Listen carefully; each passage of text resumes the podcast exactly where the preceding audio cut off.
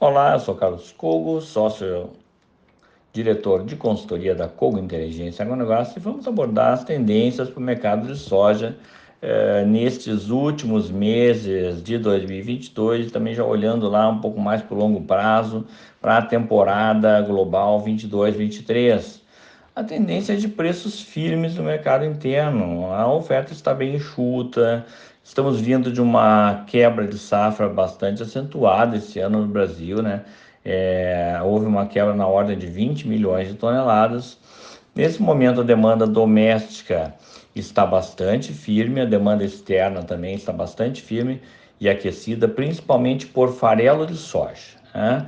As cotações externas elas estão relativamente bem sustentadas na Bolsa de Chicago, mas nesse momento no mercado interno elas estão é, de certa forma, contidas por essa queda recente do dólar aqui no Brasil. A China está abrindo o mercado para importação de farelo brasileiro, com vistas à recomposição dos rebanhos de suínos, que começou lá em 2019, 2020, depois que a peste suína africana dizimou os rebanhos suínos na China vem um grande trabalho de recuperação de rebanhos e que demanda mais importações de milho e também mais importações de soja e agora mais recentemente também abertura para comprar o farelo de soja do Brasil. Na Bolsa de Chicago, os vencimentos futuros, contratos futuros para 2023 estão oscilando numa faixa entre 13 13 dólares e 40 até 14 dólares por bucho, bem acima da média histórica dos últimos 10 anos, que é de 11 dólares por bushel.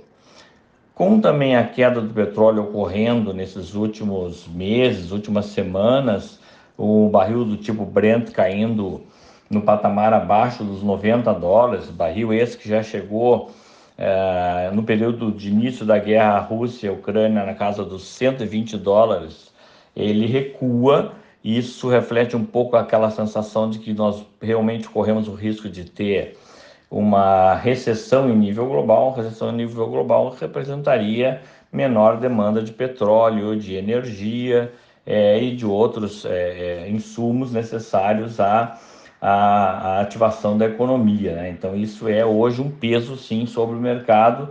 E lembrando que essa questão do petróleo, é, ela acaba influenciando diretamente na competitividade do biodiesel, que tem o óleo de soja como principal matéria-prima nos Estados Unidos, como acontece também aqui no Brasil e também na Argentina. Então, isso reduz a competitividade do biodiesel feito com óleo de soja.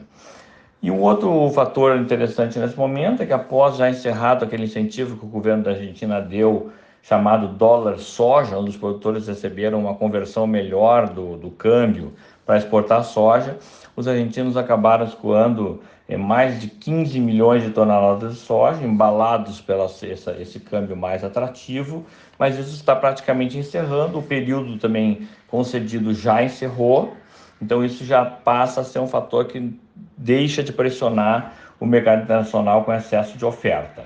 E deve levar um, um equilíbrio maior de preços. E a partir de agora passa a ficar no nosso radar. Então é o resultado final da safra dos Estados Unidos que sofreu uma quebra mas ainda não tem um número definitivo. E principalmente né o desenrolar do clima sobre a soja plantada nos países da América do Sul, especialmente no Brasil, que deve ter um recorde de área e de produção na próxima temporada 22-23. Lembrando que essa é uma parceria entre a Corteva AgriScience em Arroz e a Cogo Inteligência em Agronegócio.